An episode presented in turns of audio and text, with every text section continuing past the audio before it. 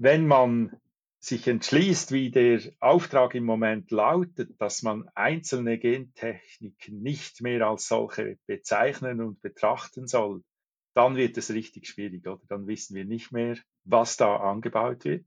Die Pollen fliegen dann trotzdem herum und ein Gentech-Mais befruchtet den Biomais nebendran. Hallo und herzlich willkommen zu einer neuen Folge Fibel Fokus. Auf der ganzen Welt hat die Biolandwirtschaft eine große Gemeinsamkeit, nämlich dass genetisch veränderte Organismen verboten sind. Noch nie zuvor gab es so viele Stimmen, die das abschaffen möchten. Der Grund? Neue Gentechnologien wie CRISPR-Cas. Darüber sprechen in diesem Podcast Monika Messmer vom Forschungsinstitut für biologischen Landbau Fibel, Martin Bossart, der Leiter Politik von Bioswiss, dem Dachverband der Schweizer Biobäuerinnen und Biobauern, und Charlotte Eichholz, Pflanzenzüchterin bei Sativa Rheinau, einem Betrieb, der biologisches und biodynamisches Saatgut züchtet, vermehrt und vertreibt. Aktuell ist einiges im Gange. Die gesetzliche Regulierung der Gentechnik wird neu überdacht. Könnt ihr mir einen kurzen Einblick geben, was da los ist? Monika, du für die EU und Martin, du für die Schweiz? Ja, die Schweiz kennt ein Moratorium, also es wird nichts gentechnisch Verändertes angebaut. Und das läuft aber aus Ende 2025. Das Parlament hat den Auftrag, ähm, eine Gesetzesvorlage zu bringen, wo bestimmte Gentechniken eben nicht mehr den strengen Zulassungsverfahren unterzogen werden. Und wir wissen im Moment noch nicht, wie das aussehen soll, aber wir haben Angst, dass da eben Vorschläge kommen, wo nicht mehr erkennbar ist, ob eben CRISPR-Cas und solche Dinge angewendet wurden. Das wäre schlecht für Bio. Also in der EU ist es im Moment gleich geregelt wie in der Schweiz, dass Gentechnik alte sowohl als die neue Gentechnik unter das Gentechnikgesetz fallen. In der EU ist das prinzipiell erlaubt, das anzubauen, wird aber nur in zwei Ländern angebaut. Viele Länder haben eine sogenannte Opt-out-Regel, dass sie landesweit oder regionalweit verbieten, also dass sie das selber entscheiden dürfen, ob auf ihrem äh, Hoheitsgebiet äh, Gentechnik eingesetzt werden soll oder nicht. Man äh, überprüft jetzt verschiedene Optionen, ob man Ausnahmen macht im bestehenden Gentechnikgesetz, ob man ein spezielles Gesetz für die neuen Züchtungstechniken oder neuen genetischen, technischen Methoden einsetzt. Das sind verschiedene Diskussionen, die gerade laufen und das sollte bis Mitte diesen Jahres in der Gesetzesentwurf vorliegen. Ja, zweite Jahreshälfte wird das Parlament darüber entscheiden wollen. Ob sie so weit kommen, wissen wir nicht. Der Widerstand ist ja auch groß in der EU, aber die Lobby ist auch dort sehr stark. Oder? Und die Schweiz ist ein bisschen hinten dran äh, wird im 24 entscheiden und Ende 25 wird eine neue Regelung erwartet. Wenn jetzt die Schweiz beschließen würde, Gentechnik zuzulassen, was würde das für die Biobauern bedeuten, für die es nicht erlaubt ist? Und ich spreche da das Problem von dem Drift der Pollen an, die dann zu ungewünschten Kreuzungen führen können. Ja, vielleicht bin ich da angesprochen als politisch Verantwortlicher. Wenn man sich entschließt, wie der Auftrag im Moment lautet, dass man einzelne Gentechniken nicht mehr als solche bezeichnen und betrachten soll, dann wird es richtig schwierig, oder? Dann wissen wir nicht mehr, was da angebaut wird. Die Pollen fliegen dann trotzdem herum und ein Gentech-Mais befruchtet den Biomais nebendran. Äh, und solche Dinge werden passieren oder auch im Tierzuchtbereich wäre möglich, dass da eben Dinge reinkommen, die nicht reinkommen sollen bei Bio. Und dann können wir dem Konsumenten, der Konsumentin nicht mehr das Versprechen quasi glaubhaft abgeben, dass keine Gentechnik drinsteckt, wenn sie Bio kaufen. Das wäre wirklich schwierig. Deshalb ist der nächste Schritt, wenn es zugelassen würde, der, dass eben Produktionsweisen, die darauf verzichten, so geschützt sind, dass eben die Wahlfreiheit letztendlich gewährleistet ist, sowohl für die Anbauer, für die Züchter, für die Verarbeiter und für die Konsumentinnen. Das heißt deklarieren, äh, Haftungsvorschriften und so weiter.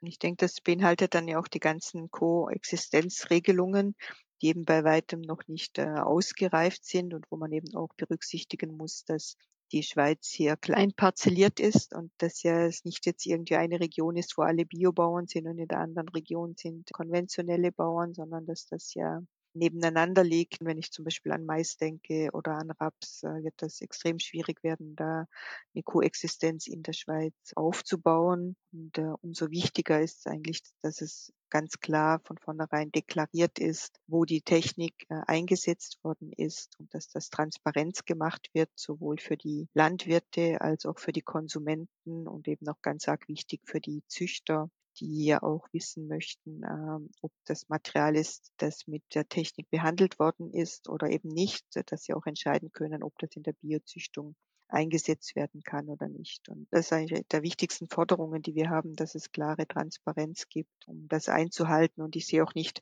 warum es keine Transparenz geben soll, weil selbst das Argument, dass man das nicht alles nachweisen kann, ist eigentlich ein relativ vorgeschobenes Argument, weil zum einen gibt es komplexere Nachweismethoden, die man als Nachweis nutzen kann, wenn bekannt gegeben ist, nach was man sucht. Und wir haben ja auch in der Bio äh, ganz klare äh, Möglichkeiten, Bio-Äpfel von konventionellen Äpfeln durch eine Prozesszertifizierung zu unterscheiden, was ja auch funktioniert. Im Übrigen müssen ja die Züchter, die versprechen, dass sie so große Fortschritte machen, ja auch mit Stolz draufschreiben, dass sie da neue Züchtungstechniken eingesetzt haben und äh, eigentlich meiner Meinung nach aktiv den Diskurs mit den Konsumenten suchen und mit ihnen diskutieren, äh, wo sie den Vorteil sehen und wo sie aber eben auch die Ängste oder Bedenken der Bevölkerung, der Konsumenten ernst nehmen und dann eigentlich den Kunden entscheiden lassen, was er kaufen möchte am Ende des Tages. Was die beste Möglichkeit wäre weiterhin, dass wir darauf verzichten, weil dann, dann musst du die ganzen Warenflusstrennungen und all die, die Deklarationsgeschichten brauchst du nicht, oder? Und vielleicht muss man hier noch sagen, die, man könnte meinen, ganz Europa ist voller Gentechnologie. Und in Tat und Wahrheit, nach 30 Jahren Gentechnologie ist genau eine Sorte von Monsanto, Mais, Tierfutter im Anbau in zwei Ländern Europas oder also in ganz Europa hat sich das nicht durchgesetzt. Viele Länder machen fundamental Opposition, Österreich beispielsweise. Äh, und es ist überhaupt nicht gesagt, ob das eine angemessene Technologie ist für die europäischen Verhältnisse. Wir haben eigentlich keine schlechten Erfahrungen gemacht, dass wir da Widerstand geleistet haben. Und das würde die Dinge viel einfacher machen, wenn wir da sehr, sehr zurückhaltend wären. Einfach um da klar zu sein. Äh, man könnte wirklich meinen, die Welt ist voller Gentechnik. Das stimmt nicht. Auch heute sind noch 95 Prozent der Züchtungen nicht gentechnisch verändert. Ja, ich finde es eben ganz wichtig, dass der Konsument diese Wahlfreiheit hat, also dass er wirklich die Möglichkeit hat zu sehen, okay, da wäre jetzt neue Züchtungstechnik angewandt oder Biotechnologie oder Gentechnik angewandt und in dem Produkt ist es nicht angewendet und dass es einfach ganz klar deklariert wird, dass der Konsument die Möglichkeit hat, auszuwählen. Und daraus stellt sich eben, wie schon genannt, dieses Problem, bei den Fremdbestäubern, die ihren Pollen äh, in alle Windrichtungen verteilen, beziehungsweise durch Bienen und Insekten bestäubt werden. Eine Biene fliegt ja durchaus mehrere Kilometer weit und trägt den Pollen in alle Windrichtungen. Und damit wird auch der Pollen zum Beispiel von einer genetisch veränderten Pflanze ähm, verbreitet. Und das lässt sich dann natürlich sehr schwierig äh, nur umsetzen, so eine Gewährleistung, dass das ähm, wirklich keine Gentechnik in einer Kultur drin ist, wenn im Umkreis irgendwo ein Feld steht, was eben mit veränderten Pflanzen angebaut wird. Der Gesetzgeber hat in die Diskussion gebracht, ihr könnt ja gentechnikfreie Regionen machen müssen sich alle Bauern verständigen und Verträge untereinander abschließen, dass sie eben darauf verzichten. Und BioSwiss hat dann gesagt, nein, wir kehren das um. Wenn Leute äh, in einer ganzen Region Gentechnik anwenden wollen, sollen sie miteinander diese Verträge abschließen. Und dann waren alle dagegen. Es war interessant, oder? Einfach das heutige System wird da in, in eine unmögliche Position gebracht äh, mit diesen gentechnikfreien Zonen. Und wenn man das umgekehrt machen will, dann sieht man, wie absurd das ist eigentlich. Ihr habt gesagt, das fand ich sehr interessant, bis jetzt wird in der EU nur eine Sorte dieser Mais angebaut, nur in zwei Ländern. Wie ist da der Erfolg dieser Sorte? Konkret wird es äh, vor allem in Spanien angebaut und glaube noch ganz wenig in Portugal. aber vor allem Spanien ist das Land, wo das angebaut wird und das ist der BT-Mais, das heißt Mais, der ein Insektentoxin produziert, das ja widerstandsfähig ist gegen den Maiszünsler. Und offensichtlich ist der Druck in Spanien so hoch, dass sich das äh, für die Landwirte dort lohnt, dass sie das da anbauen. Und offensichtlich haben sie genug Absatzkanäle, wo sie äh, das gentechnisch veränderten Mais auch verkaufen können.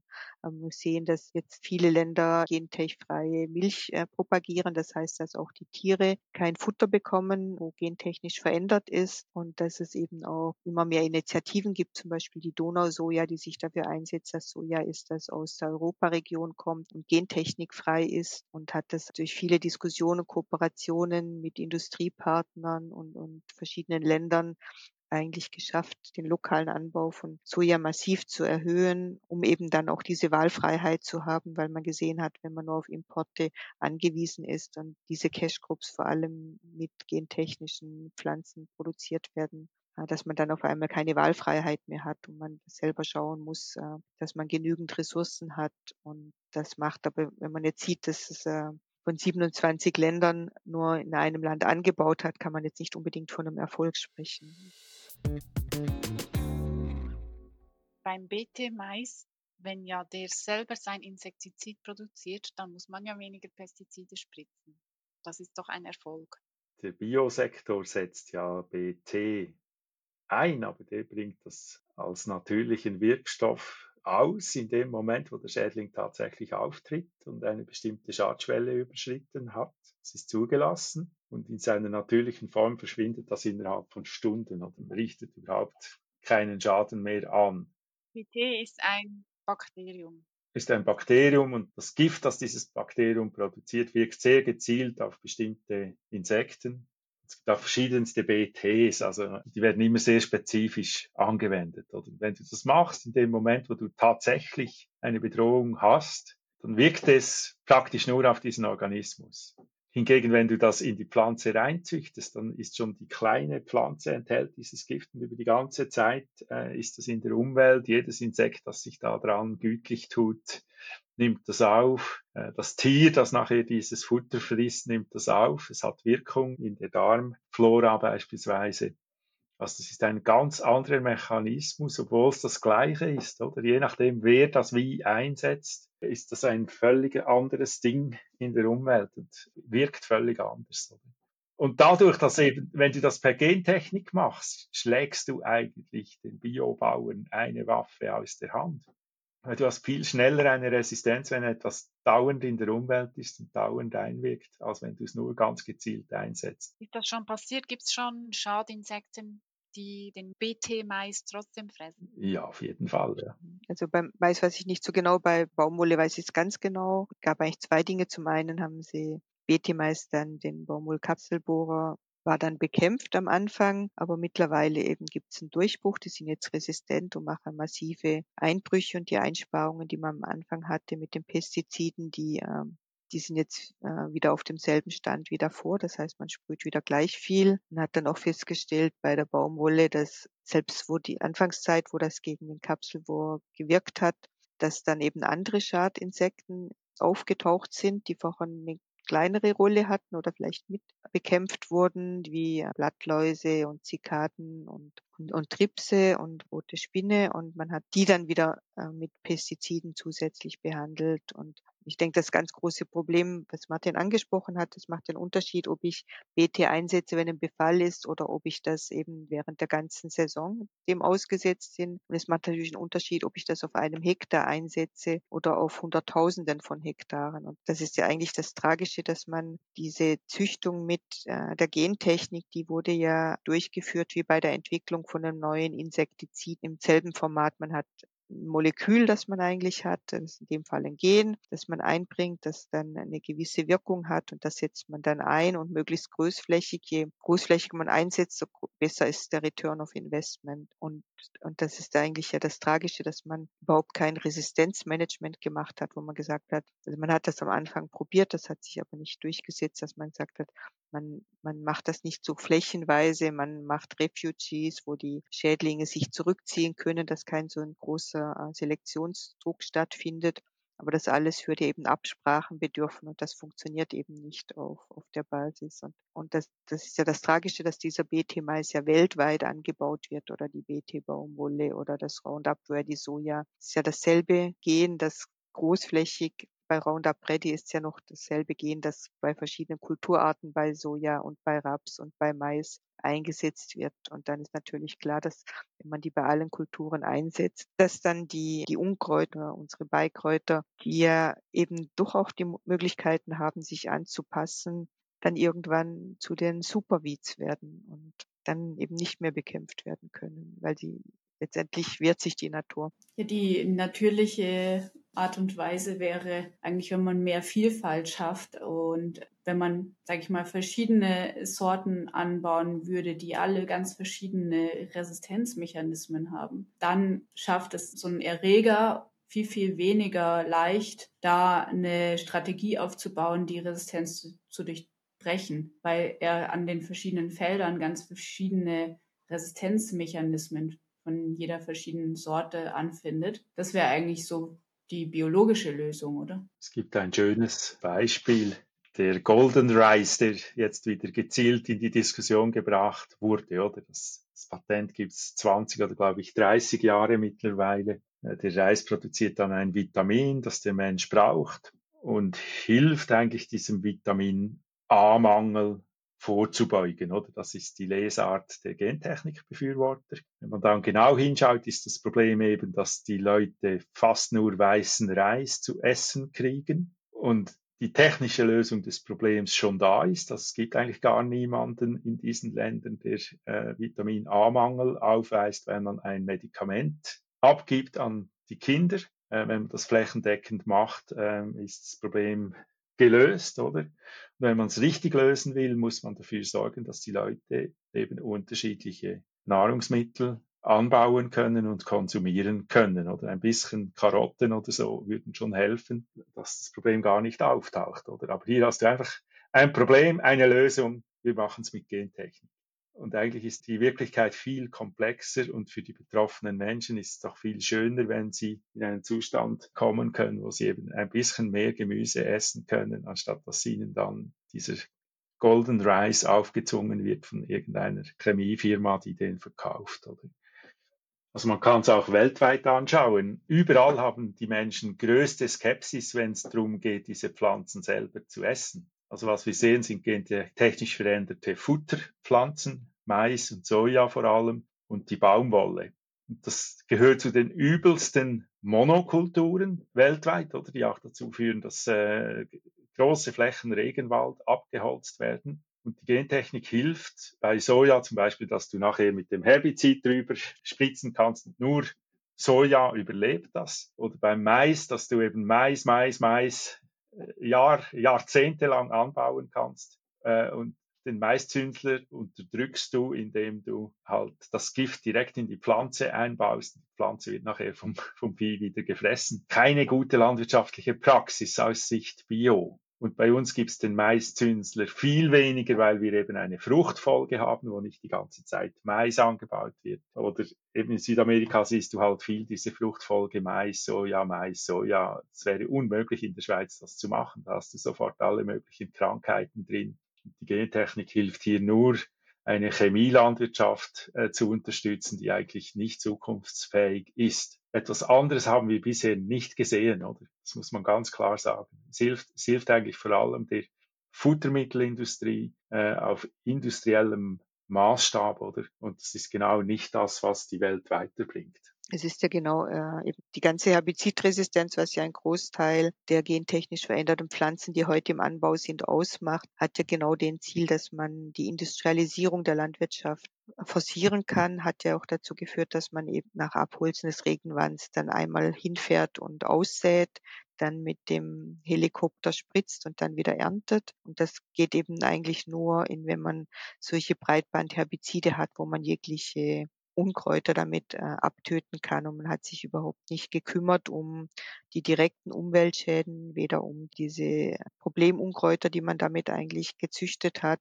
und schon gar nicht um die Gesundheit der Menschen, die in der Region leben. Und eines der größten Probleme, die wir sehen, dass wir ja Rückstände von Glykosat und äh, den Metabolismen überall finden, in, also nicht nur in der Landwirtschaft, nicht nur in Abdrift, wir haben das in der Luft, wir haben das im Wasser, wir haben das im menschlichen Blut. Es ist eigentlich überall. Und das sind natürlich Dinge, die man vor dem Einsatz gut bedenken muss, was das eigentlich dann für Auswirkungen für die Landwirtschaft hat. Und, und es ist ein großes Anliegen auch am Fiebel, dass wir eigentlich zur Reformation, zu einer viel nachhaltigeren Lebensmittelproduktion beitragen möchten. Und dazu steht aber nicht in erster Linie, dass wir die Produktion erhöhen müssen und mehr pro Fläche produzieren, sondern dazu gehört eben auch, dass wir unsere Essgewohnheiten ändern müssen. Wir können langfristig die Welt nur ernähren und nur nachhaltig ernähren, indem wir pro Kopf weniger Fleisch essen. Und wenn wir das machen, dann sind auf einmal riesige Ackerflächen zur Verfügung, in denen man Lebensmittel statt Futtermittel anbauen kann, die wir dann auch nachhaltig biologisch anbauen können und trotzdem genügend Lebensmittel produzieren. Aber eben der Fleischkonsum muss zurückgehen. Das ist hart, die Diäten zu ändern und äh, es ist äh, sehr schwierig, das umzustellen. Aber es ist einfach nicht ehrlich, wenn man sagt, wir haben jetzt eine neue Gentechnik und mit der lösen wir alle Probleme und wir können weitermachen wie bisher. Äh, wir sehen ja, dass wir mit, mit diesen nur auf Techniklösungen zu schauen, ohne dass wir gesamthaft schauen, was wir mit dem Planeten machen, einfach unsere planetarischen Grenzen schon lange überschritten haben. Was die größte Perversion ist ja, wenn, wenn du gentechnisch veränderten Mais auf gerodetem Urwald pflanzt und nachher Treibstoff draus machst, oder? Das ist immer noch in den USA 50 Prozent des Maises geht in die Treibstoffproduktion und riesige Flächen gehen in die Produktion tierischer Nahrungsmittel. Auf der anderen Seite hast du ein Prozent des weltweiten Ackerbaus in Bioqualität und das soll dann das große Problem sein, weil wir nur 80 Prozent des Ertrags erreichen. Also irgendwo hat man da das Maß verloren in der Diskussion. Und man soll schon genau hinschauen, wer da was anbaut, zu welchen Zwecken und wo man zuerst ansetzen müsste, wenn mehr Menschen ernährt werden sollen. Ja, ich denke, Monika hat es schon angesprochen. Ein wichtiger Punkt ist auch, dass zum Beispiel durch die Einführung dieses BT-Gens in den Mais man eigentlich die Natur auch dann drauf wieder selektiert, Erreger hervorzubringen, die dann wieder widerstandsfähiger sind gegen das BT-Gen. Und somit befindet man sich eigentlich in einem Teufelskreis, weil man versucht durch einen einfachen Mechanismus ähm, ein Mittel zu finden gegen den Erreger, aber der Erreger wird dadurch eigentlich selektiert auf die Insekten, die es eben trotzdem schaffen, und die vermehren sich dann wieder und bringen dann Insekten hervor in den Nachkommen, die noch widerstandsfähiger sind. Und so eigentlich schafft man sich seinen eigenen Feind dadurch. Also man selektiert die Insekten darauf, widerstandsfähiger zu werden. Dann braucht man wieder eigentlich eine neue Resistenz, damit man dann wieder Erreger oder Insekten selektiert, die wieder widerstandsfähiger sind. Und deswegen Teufelskreis eigentlich für mich ist eine wichtige Botschaft, dass man eben nicht alles auf dieses Pferd setzen sollte. Also die ganze Welt ist jetzt in einem Hype, oder? Und die Versprechen sind immens, obwohl sie seit 30 Jahren immer gleich sind und nie wirklich erfüllt wurden. Dieweil wurde die Arbeit hauptsächlich durch klassische Züchter gemacht. In der Schweiz machen die Biozüchter sogar die Hälfte der Arbeit, der Züchtungsarbeit. Und wenn wir über Gentechnik diskutieren, müssen wir immer auch über alle anderen Methoden diskutieren. Also ja, nicht nur auf eine Technik setzen wollen, sondern schauen, dass sich eben die anderen weiterentwickeln können, dass wir da eine vielfältige Züchtungslandschaft haben mit verschiedenen Ansätzen, mit unterschiedlichen Firmen, unterschiedliche Leute, die sich da Gedanken machen über die Zukunft. Und wir sollten auch auf Zusammenarbeit setzen. Und da ist natürlich Bio gut, oder wir haben das im Blut. Wir schauen zusammen, dass wir da weiterkommen und denken Tag und Nacht über bessere Lösungen nach. Mir wäre noch wichtig, zu sagen, eben, dass man diese Wahlfreiheit ganz wichtig nimmt, dass jeder Konsument die Möglichkeit hat zu entscheiden, ob er jetzt ein Lebensmittel essen möchte, was äh, mit Genveränderung ist oder eins, was ohne Genveränderung ist. und dass wir das auch gewährleisten können, dass es dann auch so ist, was auf der Packung steht, dass das äh, auch das dann drin ist und aber auch, dass wir jetzt in der Züchtung nie vergessen, dass wir eigentlich Lebensmittel züchten und wir uns daran orientieren sollten, was die Menschen wollen. Ich denke, da ist auch noch ganz wichtig zu sehen. Wir haben ja auch im Rahmen von LiveSeed eine Umfrage gemacht, eben das Wording. Man redet ja nicht mehr über neue gentechnische Methoden, sondern man redet über neue Züchtungsmethoden oder neue über genomische Methoden, um ja das Wort Gentechnik nicht in den Mund zu nehmen. Man möchte damit eigentlich der Diskussion aus dem Weg gehen. Und für mich ist das ein Stück weit ihre Führung der Konsumenten, weil ich finde es wichtig, dass die Konsumenten wissen, wie ihre Lebensmittel produziert werden und sich darüber auch eine Meinung bilden können und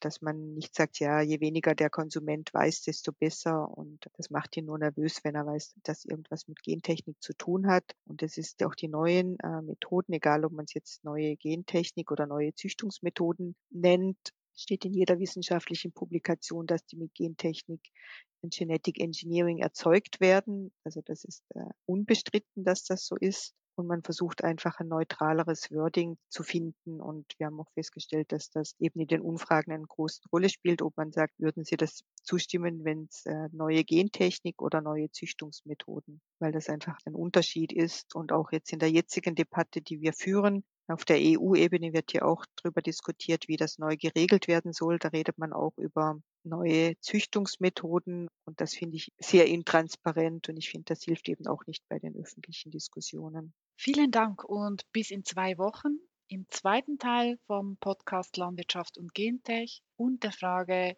nur noch Bananen dank CRISPR-Cas.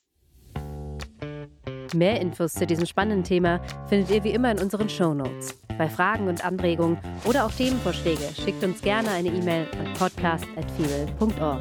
Ein großes Dankeschön geht auch an die Fibel Fokus Podcast-Hörerin und Biolandwirtin Mira Bablan.